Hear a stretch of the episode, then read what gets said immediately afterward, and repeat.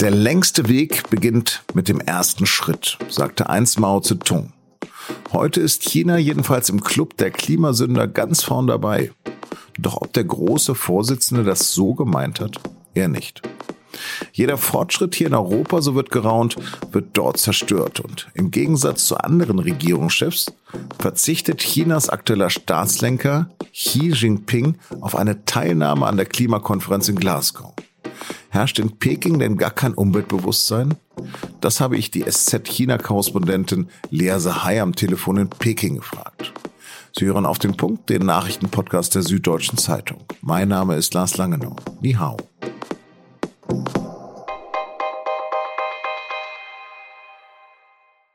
Große Reden gibt es da gerade auf der Weltklimakonferenz. Hören wir doch mal rein da in Glasgow. Zunächst bei dem britischen Premier Boris Johnson. Humanity has long since run down the clock on climate change. It's one minute to midnight on that doomsday clock, and we need to act now. Oder beim UN-Generalsekretär Antonio Guterres. Enough of killing ourselves with carbon. Enough of treating nature like a toilet. Enough of burning and drilling and mining our way deeper. We are digging our own graves. Es ist also eine Minute vor zwölf, meint Johnson, und Guterres fordert ein Genug bei der brutalen Zerstörung unserer Lebensgrundlagen. Genug, dass wir die Natur als Toilette benutzen würden. Und er sagt, dass wir uns gerade unsere eigenen Gräber schaufeln würden. Und auch Kanzlerin Merkel sagt so gar nicht nüchtern. Meine Damen und Herren, wir werden mit staatlichen Aktivitäten alleine nicht vorankommen, sondern es geht um eine umfassende Transformation unseres Lebens, Arbeitens und Wirtschaftens. Große Reden, Botschaften und Appelle also in Schottland. Aber warum folgt auf all der Dramatik dieser Worte angesichts des prekären Zustandes dieser Welt kein Handeln oder nur ein Klein-Klein? US-Präsident Joe Biden gibt jedenfalls China, neben Russland, Indien und Saudi-Arabien, die Schuld am zaghaften Handeln an vagen Beschlüssen. Das hatten wir schon in unserer Podcast-Folge am Freitag. Ist die Kritik an China so gerechtfertigt? China, klar, ist inzwischen ein, wenn nicht der Big Player. Es ist der Bevölkerung nach das größte Land der Welt mit mehr als 1,4 Milliarden Menschen. Nach wie vor ist es ein Land mit gewaltigen Differenzen zwischen Stadt und Land. Umweltschutz hatte da lange keine Bedeutung. Allein in den 80er Jahren verlor China ein Drittel seines Waldes. Saurer Regen belastet die Böden. Gegen den allgegenwärtigen Smog tragen die Menschen draußen Atemschutzmasken und drin läuft zumindest in den großen Städten den ganzen Tag der Luftfilter. Auch bei ihr, wie mir gerade meine Kollegin Lea Sahai am Telefon in Peking nochmal erklärt hat. Lea, so auf gemalten Bildern und auf Fotos von Chinesen, da stoße ich immer wieder auf eine sehr romantische Vorstellung von Natur. Was für einen Stellenwert hat denn Umwelt- und Klimaschutz denn grundsätzlich für chinesische Bürger und Bürgerinnen? Also die, das Thema ähm, Luftverschmutzung hat ja in China in den letzten Jahren wirklich eine große, große Rolle gespielt. Ähm, und die chinesischen Behörden haben enorm viel auch gemacht. Das hat vor allem was damit zu tun, dass eben der Druck aus der chinesischen Bevölkerung, vor allem der Mittelschicht, enorm hoch war. Also die Leute, die eben zu Geld gekommen sind, die Geld haben, die in den großen Städten wohnen, die haben eigentlich nicht mehr akzeptiert, dass so eine schlechte Luft ist, dass die äh, Belastung eben ja vor allem auch für Kinder, aber auch für Ältere so enorm hoch ist. Das heißt, ähm, die Regierung hat hier enorm viel getan und die Luft, zumindest in Peking, ist jetzt zum Beispiel so gut wie seit Beginn der Messung. Ähm, also es hat sich da enorm viel getan. Das war ein ganz großes Thema. Andere Themen ähm, sind allerdings spielen eine deutlich kleinere Rolle. Ich habe jetzt die Tage mit einem Experten gesprochen. Ähm, Li Shore heißt der, das ist so der Erklärbär für Klimaschutz hier in, in China. Und ähm, der hat gesagt, äh, durch diese ganze Thematik Luftverschmutzung ist eigentlich die Frage, was ist so der nächste große Treiber, weil die chinesische Regierung einerseits zumindest in den großen Städten eben geschafft hat, äh, diese Luftverschmutzung zu einem großen Teil unter Kontrolle zu bekommen. Aber in China ist es immer noch ganz häufig so, dass irgendwie es kommt zu einer Überschwemmung und die Leute tendieren dazu zu sagen, naja, äh, schwere Überschwemmung gibt es schon seit vielen Jahrzehnten. Und äh, erinnert euch noch, vor 20 Jahren stand hier doch auch mal alles unter Wasser und so. Also dieses ganze Thema Klimawandel spielt hier bisher, zumindest in der öffentlichen Debatte, immer noch überhaupt keine große Rolle. Deswegen sozusagen die große Sorge oder die Frage eben dieses Expertens, was ist der größte nächste Treiber, der halt eben auch funktioniert innerhalb der Bevölkerung, der möglicherweise eben nochmal so ein Momentum äh, entwickeln könnte wie die Luftverschmutzung. Staatspräsident Xi Jinping hat gerade auf die persönliche Teilnahme beim G20-Treffen in Rom verzichtet und in Glasgow soll sogar nur eine Erklärung verlesen werden. Ist China starken Mann Klima- und Umweltschutz nicht wichtig?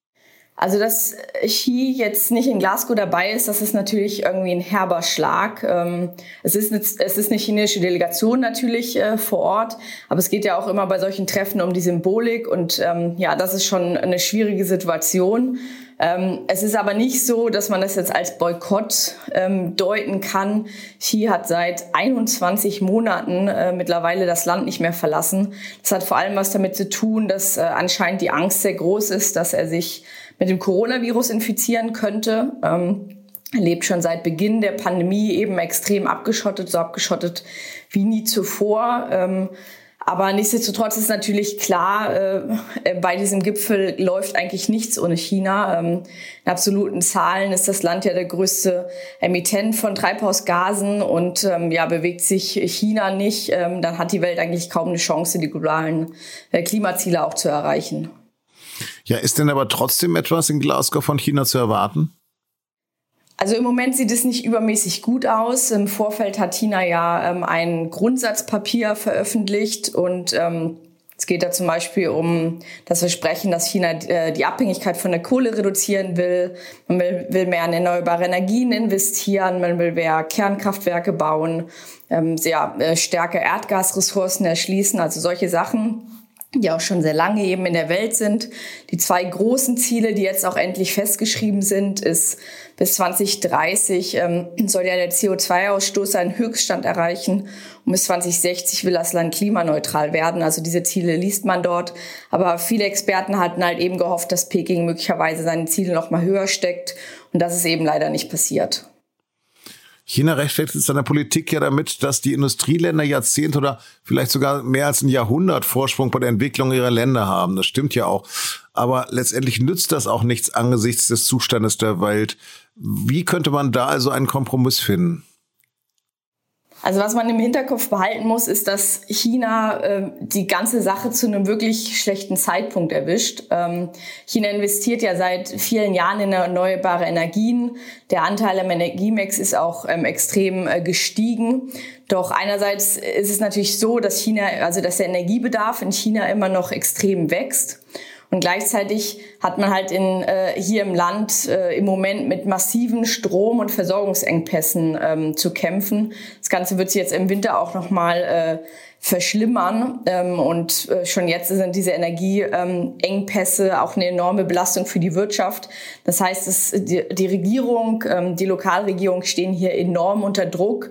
Und äh, dieser Gipfel, das ganz unabhängig davon vom Timing, kommt dann einfach zu einer extrem schwierigen Zeit. Und das ist möglicherweise auch der Grund, warum China sich im Moment nicht so enorm voranwagen äh, kann, weil es eben diese inner, innerchinesischen ähm, Probleme gibt und man eben möglicherweise auch innerhalb des Systems mit großem Widerstand ähm, zu kämpfen hat. Ähm, das heißt, das ist so ein bisschen der Grund, warum man diese äh, ja, großen Versprechen jetzt möglicherweise von Seiten Pekings noch nicht gehört hat. Ja.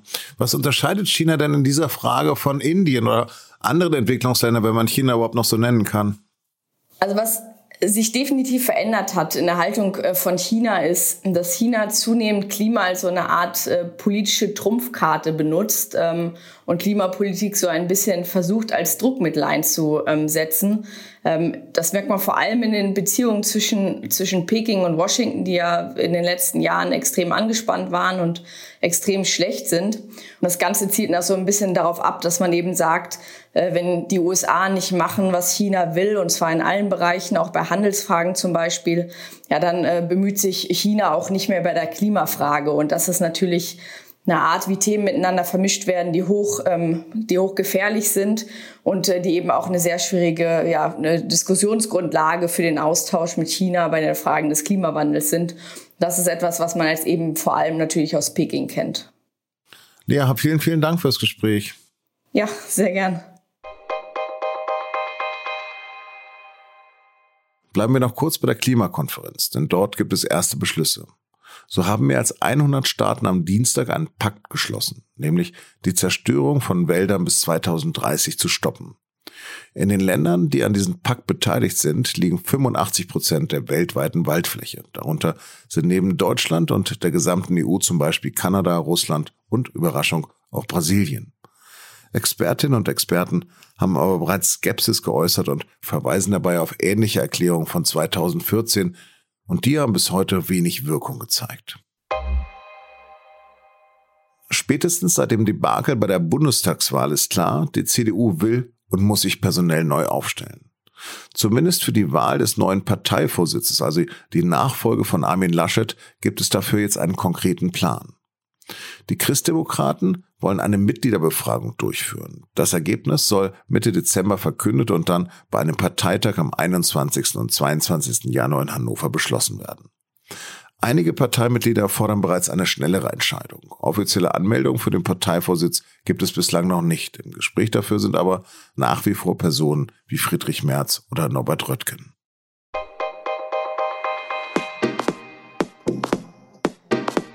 Anzügliche Sprüche im Büro und der Kollege, der der Kollegin im Meeting auf den Hintern langt oder eine Einladung zu einem Schnitzel-Blowjob-Tag per E-Mail. Was unglaublich klingt, ist bitterer Alltag, dem viele Frauen auch in deutschen Unternehmen noch immer ausgesetzt sind.